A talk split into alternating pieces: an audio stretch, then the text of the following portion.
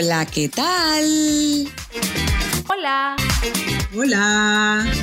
Bienvenidas y bienvenidos al podcast Tres Frutas. Yo soy Rebeca Espinosa y estoy en Estados Unidos. Yo soy Andel Nicasio y estoy en Puerto Rico. Y yo soy Verónica Montenegro y estoy en República Dominicana. Y nosotras somos tres amigas en rutas diferentes que estaremos conversando sobre temas de actualidad, controversiales y transformadores. En este episodio emprenderemos la ruta de salud Vamos a hablar sobre los planteamientos a favor de la vacuna del COVID-19 y de los esfuerzos extraordinarios que se han hecho para proveer la vacuna a toda la población.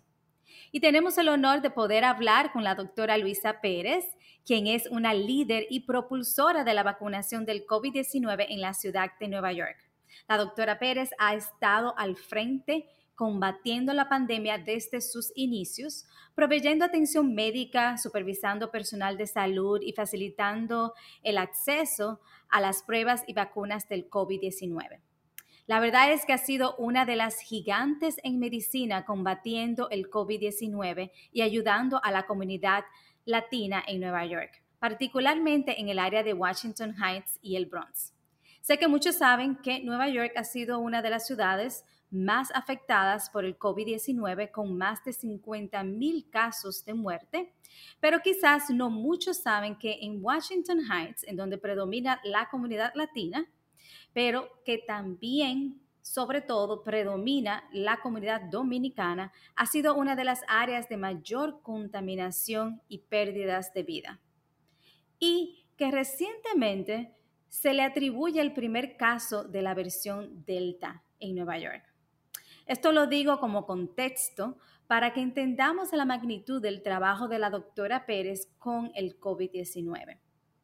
Y bueno, ya entrando brevemente en la ruta profesional de la doctora Pérez, ella es médico internista, graduada de la Universidad Católica Madre y Maestra en República Dominicana, y hizo su especialización en New York Hospital Medical Center of Queens.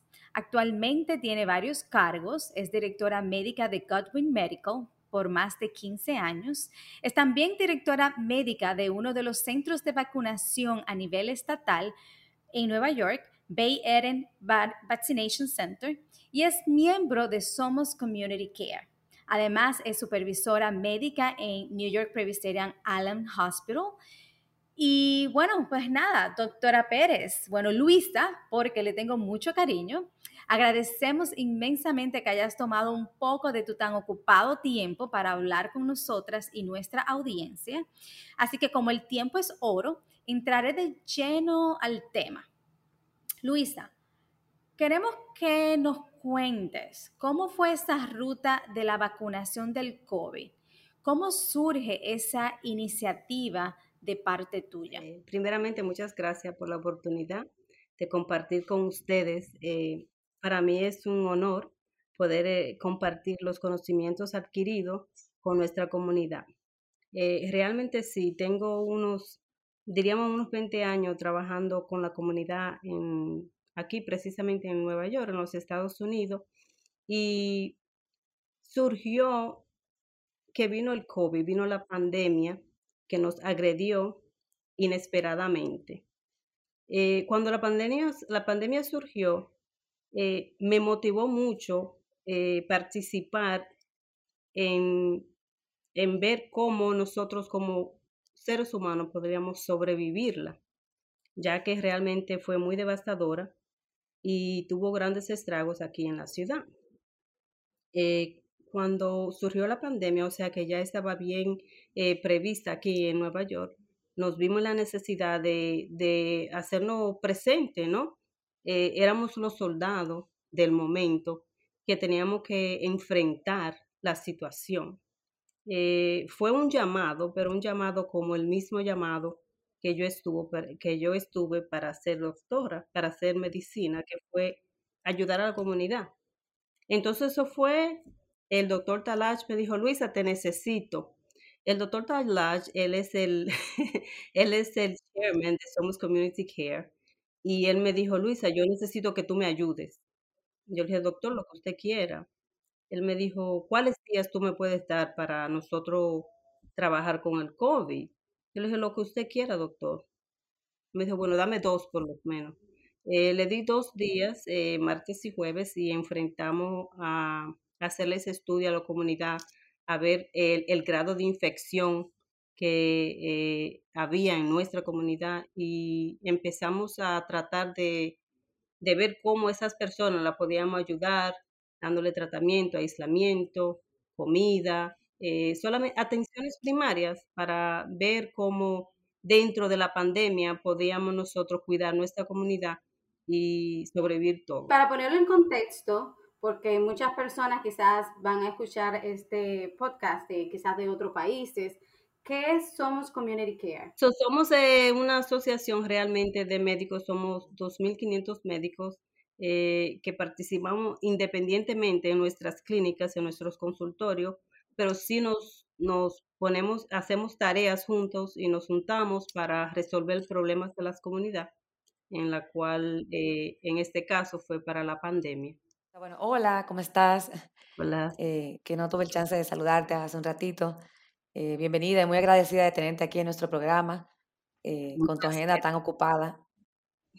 Eh, cuéntanos un poquito, eh, en ese momento que inicia la pandemia, eh, ¿cuáles fueron los, los retos, mayores retos que, enfrentaron ustedes durante ese proceso de, de ver cómo, cómo enfrentar empezar con la vacunación, con el cuidado que estabas comentando de los pacientes? porque imagínate, era una cosa que nadie sabía ni conocía, o sea, llegó esta, esta cosa que todo el mundo se trancó en su casa, nadie salía, todo el mundo eh, los supermercados prácticamente cerrados. cuéntanos un poquito sobre cómo fueron esos primeros, esos primeros meses.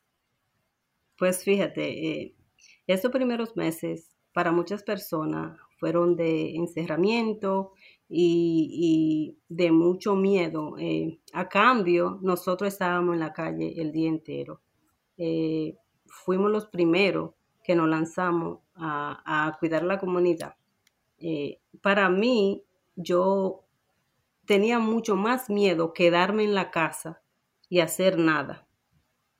Eh, realmente no fue una opción que yo vi como persona, eh, como ciudadana, como doctora, eh, trancarme en la casa y esperar que la pandemia se resuelva. Entonces nosotros salimos afuera realmente a cuidar nuestra comunidad porque nuestros pacientes eran los que se estaban muriendo. Eh, vimos muchos, muchos eh, obstáculos en el proceso, ya que nosotros somos la minoría aquí en los Estados Unidos y no necesariamente se nos ponen atención ni se nos toman en, ni se nos toman en cuenta en muchas de las eh, actividades que se tienen que hacer, especialmente si son esas que vienen desde el gobierno, ¿no? Hay otras instituciones a las cuales le dan prioridades antes que a nosotros. Eh, y nosotros, eh, eh, siendo una institución de la comunidad, tomamos nuestros propios recursos para realmente hacer los exámenes a la comunidad, averiguar quiénes eran los que estaban positivos o negativos, cuidarlo y aislarlo, mantenerlo y ver cómo lo, lo ayudábamos, lo ayudábamos a que ellos obtuvieran su, su salud. Eh, cuando vino la vacuna, que se nos dio la oportunidad de vacunar a nuestra gente, no fuimos lo primero en darnos las vacunas tampoco. Tuvimos muchos, muchos obstáculos. Primeramente se los dieron, hicieron centros de vacunación y le dieron todas las vacunas a los hospitales. Eh, los pacientes que están bien no van a los hospitales, ellos van a los médicos. Eh, yo no me imagino que con la pandemia a ninguna de ustedes les sugería, déjame ir al hospital a vacunarme, ¿no? Eh, porque nadie quería estar en los hospitales. Los hospitales estaban infectados, eh, un alto grado de, muerte. Todo el que entraba al hospital eh, terminaba en un ventilador y, y, y muchos de ellos morían. Así que la comunidad estaba, tenía mucho miedo de ir a los hospitales. Entonces era un obstáculo aparte que lo percluía a ellos de, poder vacunarse. que tomando en cuenta también la parte a, nivel cultural de la, comunidad eh, latina, específicamente en, en, Nueva York, el hecho de que, y en general también muchas personas, de que cuando tú tienes un problema de salud, cuando tú tienes un cuestionamiento acerca de tu salud, tú vas donde tu médico primario y tu médico primario no necesariamente está en el hospital principal. Y como tú dices, tú irías quizás al hospital cuando ya tú estás en una situación bien grave, pero principalmente en la comunidad de Washington Heights. Eh, el, el, centro de, de, brindar salud a la comunidad, principalmente la que no habla inglés, es en los consultorios privados en, en, en pleno Manhattan, básicamente. Eh, y no, ustedes no van a creer, pero nosotros, los médicos primarios, fuimos los últimos en recibir vacunas para nuestros pacientes. Eh, las vacunas se las dividieron entre los grandes hospitales, entre las grandes instituciones y solamente por el trabajo que se hizo inicialmente en cuanto a, hacer las pruebas de COVID y atender a la comunidad, nosotros como institución pudimos eh, que se nos dieran un millón de vacunas para nuestra comunidad. Eso es, eso fue eh, producto del trabajo inicial que se hizo. Entonces nosotros somos Community Care como institución eh, pudo obtener esa cantidad de vacunas y hemos vacunado a todas nuestras gente, todo, todas nuestras comunidades, gracias a Dios, están vacunadas, excepto aquellos que no quieren vacunarse y, todavía tienen eh, alguna hesitancy, como le dicen aquí, eh, piensan que ellos tienen que hacer más research y, ¿sabe? Están haciendo mucha investigación para ver si ellos llegan a conclusión de que realmente es algo que ellos deben de hacer. Entonces, Luisa, eh, tú que has estado de frente con desde el inicio de la pandemia, ya sea con el tema de los tratamientos, con el tema de las pruebas y con, como lo dijiste también, con el cuidado de esos pacientes. Y ahora con las vacunas, o sea, es loable, la verdad que sí, el trabajo que, has hecho por la comunidad, por lo cual de hecho, sea, paso te quiero felicitar. ¿Qué, digamos, qué, qué podrías tú decirle a aquellas personas que están renuentes a la vacuna? porque por un lado decimos, tenemos que vacunarnos para terminar con esto, pero ellos piensan que realmente la vacuna no es la solución para terminar la pandemia. ¿Qué tú pudieras decirle a ese grupo de personas? Pues fíjate, muy, primeramente, eh, esas personas, a mí me gusta tomarme el tiempo con ellos para ver qué es en, real, en realidad eh, lo que ellos están pensando, ¿no? Porque muchos de ellos lo que tienen es miedo y se han oído muchas voces de otras personas que realmente no tienen conocimientos médicos y se están dejando llevar de la vecina que lo que sabe hacer rolo y de fulano que lo que sabe limpiar, mapear y perencejita que lo que sabe chismear. Entonces yo les digo, yo le trato de educarlo a ellos en cuanto a lo que significa eh, obtener una vacuna, qué es el, lo que la vacuna va a hacer en su cuerpo para adquirir que su sistema inmune pueda combatir el COVID. Se lo explico de tal forma eh, que ya todo el mundo lo sabe, ¿eh? porque demasiada campaña que han hecho. Y yo le digo, mire, yo vengo de un país de tercer mundo en donde el polio era muy vigente cuando yo estaba pequeña y hay demasiados lisiados y cojos que fue por polio porque no lo vacunaron. Entonces, eh, hoy en día tenemos el COVID que va a hacer rasgos semejantes y ya yo vi esa historia y no la quiero repetir. Eh, aparte de mis, de mis conocimientos médicos, cualquiera persona puede mirar atrás a la historia y ver los estragos que los virus y la bacteria eh, tienen sobre el ser humano es una lucha para nosotros poder vivir y sobrevivir. Y el que no da la lucha no va a poder seguir viviendo, porque el COVID mata. Y no mata aquí en los Estados Unidos solamente, mata en todos los sitios.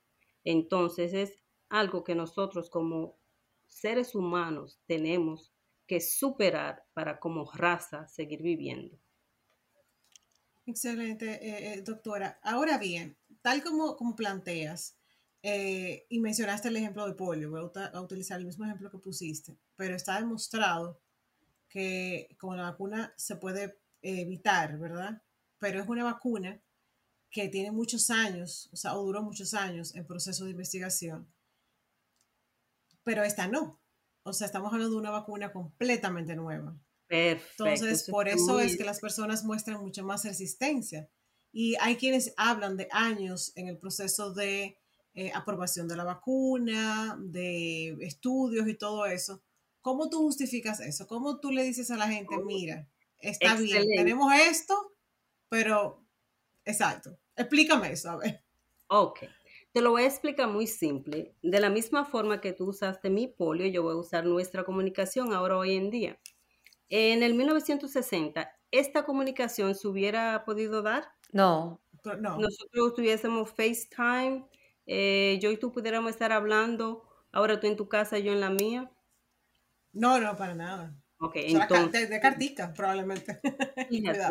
realmente ya la tecnología ha avanzado lo suficiente como para que la, los métodos y proceso de las vacunas sean más rápidos.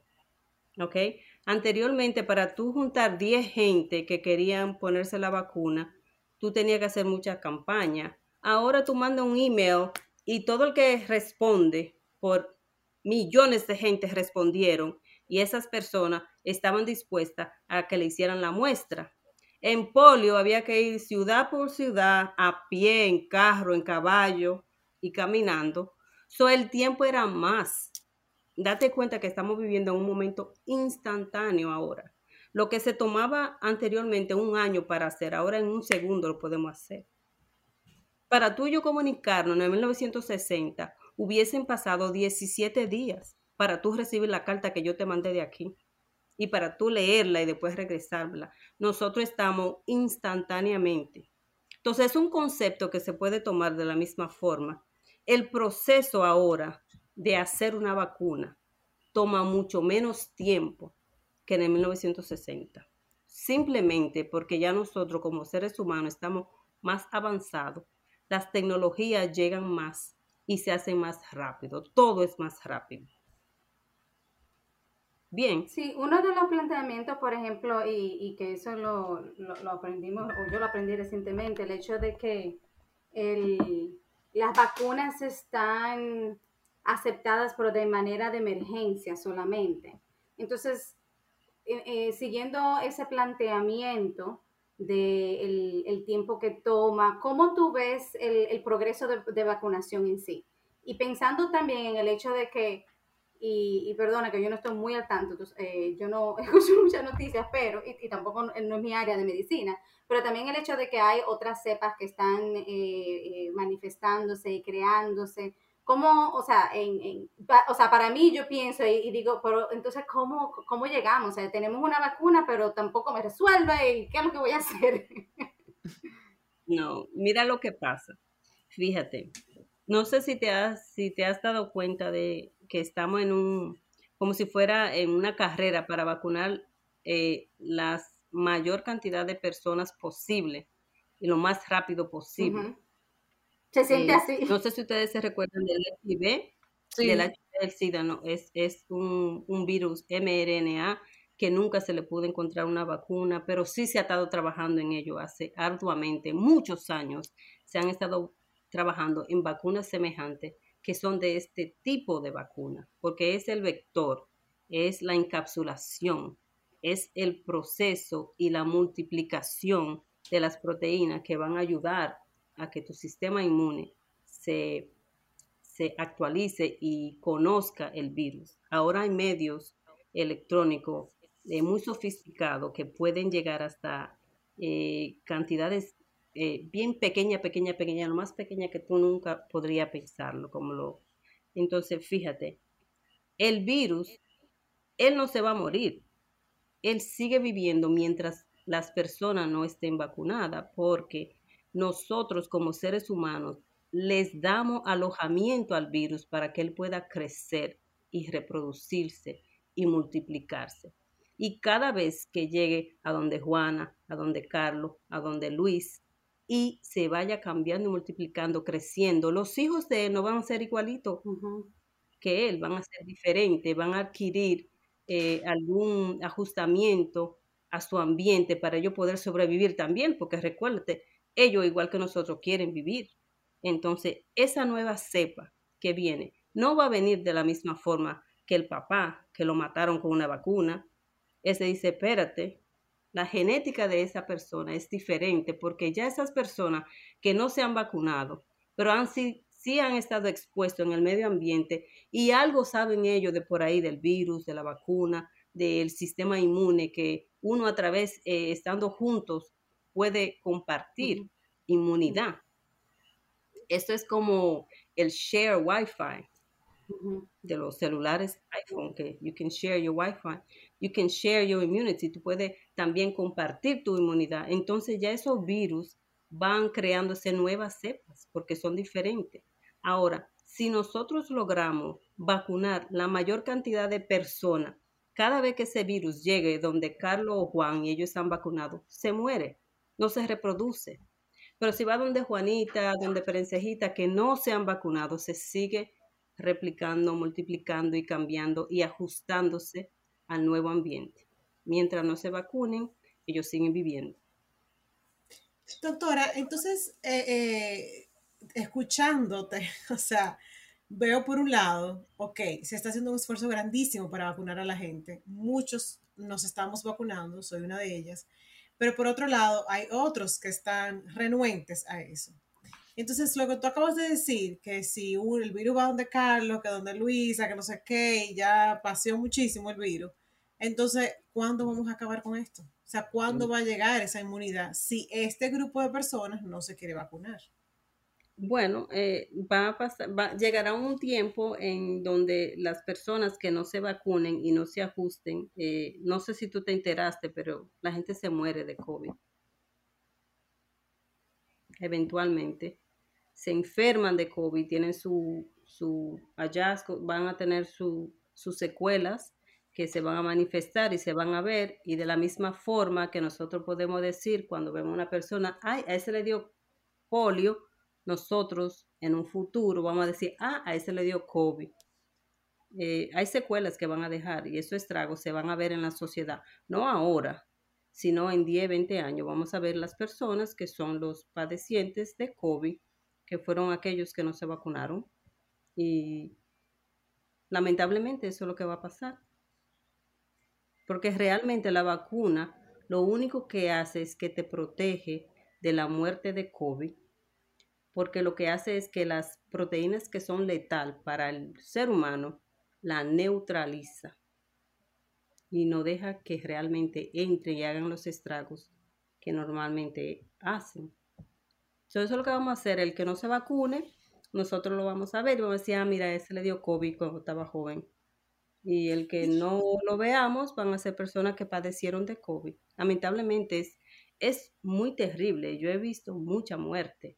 Muchas personas quieren teorizar mucho, filosofar mucho, hablar mucho y hablan todos, pero realmente no son personas que han estado en el medio ambiente en donde tú ves a la persona morirse por la afección del COVID. No es que dicen, es que COVID lo está matando. Entonces, cuando tú has estado tan de cerca y tú lo has visto, tú no puedes negarlo. Tú no puedes decir que COVID no existe, que qué es lo que es COVID, qué es lo que la gente... Entonces, yo realmente tengo un año y... ¿En qué me estamos? Mayo. Un año y tres en esto. Y yo he visto del principio al final. Y yo no puedo teorizar, yo no puedo tener duda de lo que es COVID, porque yo lo he visto y yo le, lo he sentido y yo he visto lo que hace COVID. Entonces yo no tengo ninguna teoría, yo lo que sé, los hechos y lo que COVID hace. Y yo trato de ver cómo yo puedo ayudar a nuestra comunidad a ver, a realmente aceptar la situación que está pasando y tomar cuentas y ponerse su vacuna. Ella no mata, el COVID sí. Entonces hay muchas personas que tienen mucha teoría y que, que le hicieron muy rápido y que yo no sé, digo yo, doña, pero que usted no tiene que saber de vacuna porque hasta donde yo tengo entendido, usted lo que hace es que usted hace patelito en su casa Doctora, y vamos a tener que eh, aplicarnos otra vacuna. Ah, ah, o sea, quiero decir, ya nos aplicamos la vacuna, dos dosis. ¿Qué se prevé a nivel científico? ¿Cuál sería, eh, yo sé que eso es difícil de predecir, pero ¿qué, cuál es la, digamos, la hipótesis que se tiene con relación a eso? ¿Nos vamos a tener que seguir aplicando la vacuna? Por lo pronto, hasta que no se crea una inmunidad, hasta que no se erradique COVID, vamos a estar poniéndonos las vacunas. Ahora nos pusimos la vacuna, el booster y va a venir una tercera vacuna que va a ser todos los años, como el flu eh, hasta que pueda ser como la gripe esa común que anteriormente era el, el, el Spanish flu que mataba igual que COVID, pero ya, ya que tantas personas se han vacunado y están inmunes a él, ya no, no le puede hacer el daño que normalmente le hacía a una persona que no estuviese vacunada. So, hasta que no se pueda controlar, hasta que no hayan suficiente personas aquí en la India, en Brasil, en la República Dominicana, Puerto Rico, España, Italia y todo el mundo, hasta que no haya una inmunidad, el COVID va a seguir, desafortunadamente. Entonces, eh, la respuesta es vacunarse. Y siguiendo esa, esa línea de, de la vacuna y, y, el progreso realmente que estamos haciendo, y como tú indicabas al principio, de que la mayoría de la población que tú sirves en, en Washington Heights particularmente eh, y en Nueva York ya están vacunadas. ¿Qué tú crees de las nuevas regulaciones que están eh, poniendo en efecto muchos de los estados de si ya tú te pusiste la vacuna, no tienes que utilizar la máscara, el, hecho de que estamos reduciendo de una manera significativa todas las eh, regulaciones o prevenciones que teníamos antes? Pues fíjate, en ciertos lugares, por ejemplo, donde la mayoría de las personas están vacunadas, eh, yo creo que sí, que la persona no necesita necesariamente ponerse una máscara. Eh, ahora, si tú estás en un sitio donde hay 25 mil gente, eh, muy, muy abrumado, pues entonces la persona debe de cuidarse porque realmente no está erradicado el, el COVID, el COVID está. Y quizás eh, sería prudente esperar un tiempecito para decir yo no me voy a poner ni una máscara. Por ejemplo, yo estoy vacunada, yo eh, trabajo en un centro de vacunación que se llama Bay Eden, es del estado de Nueva York, y ahí yo veo dos mil gente diario vacunando, vacunando. O sea, yo soy la directora médica, eh, yo no necesariamente pongo vacuna, pero sí vacuno de vez en cuando pero yo, ahí pasan dos mil personas diario, entonces nosotros todos usamos mascarilla en, esos, en esos sitios. Ahora, cuando yo voy al parque a caminar con mi esposo, que me estoy tomando un cafecito, yo no me pongo la mascarilla. O ahora sería prudente relajar un poco la mascarilla, simplemente si usted está vacunado, porque la mascarilla, aparte de, de todo, es para cuidarlo a usted. Y también, por ejemplo, hay personas que tienen eh, quizás situaciones respiratorias y demás y que realmente le abruman. Yo siempre pienso, no sé por qué siempre me, viene a la mente, y Rebeca es, profesora, realmente de los profesores, de estar parado el día entero con una mascarilla, hablando, y hay ciertas situaciones que usted la puedes quitar por un momento y después volver para atrás, pero hay personas que pasan fácilmente eh, más de 10 horas con la mascarilla puesta. Y bueno, en, lugar de trabajo, como, como tú dices, en el área eh, médica también duran bastante con la mascarilla, realmente. Sí. Eh, no, no, no, la verdad que yo admiro el, el personal de, de, salud porque no se compara, o sea, yo tengo que durar el día entero con la mascarilla, yo no me la puedo quitar ni siquiera cuando salimos, o sea, no hay una regulación si estoy separada de las personas, sí, obviamente, eh, afuera, pero eso casi nunca pasa porque uno está supervisando muchachos. eh, pero la verdad es que las que yo utilizo no son como las que utiliza el personal médico y yo he llegado a, a, tratar esas eh, por días y yo digo, es que yo no sé cómo aguantan. O sea, la verdad que no. O sea, yo vuelvo para mi mascarilla regular de tela con mi filtro porque la verdad es que esas son, mira, eh, hay que sacarle plato, eh, su, su comida aparte, como dice, se, como se dice en buen dominicano. Claro, claro. Al personal. Y una pregunta de, de, curiosidad. ¿Cuánto tiempo tú crees que durará esta pandemia? ¿Cuánto tiempo vamos a seguir en el proceso de vacunación y en el proceso de que todavía quizá con algunas limitaciones o, cambios de, conducta de, cómo funcionamos para protegernos acerca de esta pandemia. Sí, resulta que realmente teníamos unos 100 años que no teníamos una pandemia per se. ¿Me entienden? Eh, eh, y el virus aún nosotros haber hecho una, un trabajo bien arduo en realmente llegar con, una, conclusión, como quien dice, tenemos la vacuna que puede ayudar a que no se muera la persona. Eh, no creo que va a ser por ahora, porque hay muchos teóricos, hay muchos filósofos, hay muchas personas que creen en, que no, yo lo voy a hacer lo que yo quiera, eh, yo no me la voy a poner porque no quiero. Entonces, eso va a dejar de que el virus siga eh, mutando y cambiando y buscando formas de cómo sobrevivir para que no lo maten. Entonces, hasta que realmente mundialmente, recuérdate que aquí en los Estados Unidos eh, hay vacunas para todo el mundo, a la gente hasta se le quiere dar dinero para que se vacune, pero hay otros países que no tienen vacunas que no tienen, la, eh, no tienen dinero para comprar las vacunas. No, no pueden vacunar a su comunidad, entonces no pueden vacunar a, su población. el virus va a seguir cambiando. Nosotros aquí lo podemos controlar un poquito, pero si viene de fuera, va a seguir causando estragos, aunque quizá no, no tan grande, pero yo me imagino que algunos 10 años vamos nosotros todavía vacunándonos todos los años, todos los años, todos los años. Y vamos a rogarle a Dios de que realmente la letalidad del virus vaya disminuyendo significativamente, de que la próxima ronda no mueran tantas gentes.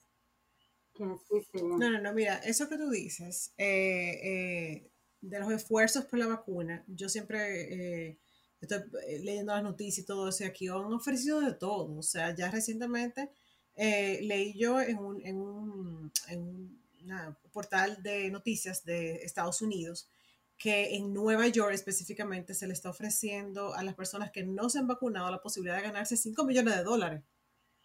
O sea, yo dije, no, pero esto es increíble, lo que es, o sea, al nivel que se está llegando para motivar a la gente a que se vacune. O sea, yo la verdad que obviamente, como bien tú decías, eh, eh, eh, Luisa, hace 100 años que es verdad, no se vivió una pandemia, ninguna estábamos aquí en esa, en esa fecha, pero yo decía, Dios mío, y hay que llegar a ese nivel para crear como cierta conciencia de que hay que terminar con esto de alguna manera.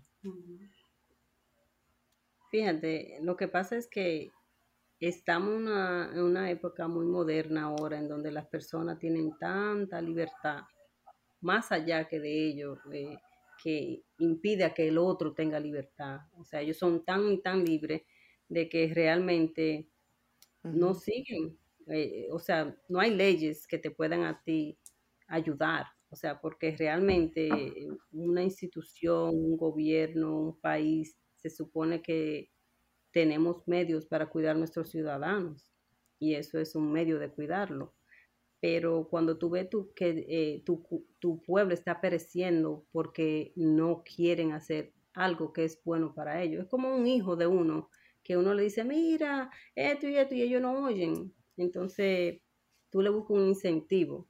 Eh, el centro de vacunación donde yo estoy realmente fue uno de los 10 que calificó para la lotería. Eh, el hecho de hacer eso es para estimular a la población que masivamente se vacune. Téngalo Increíble. Es para que se vacune, porque no sé si ustedes han visto a la India, como la gente la están recogiendo de la calle, que caen.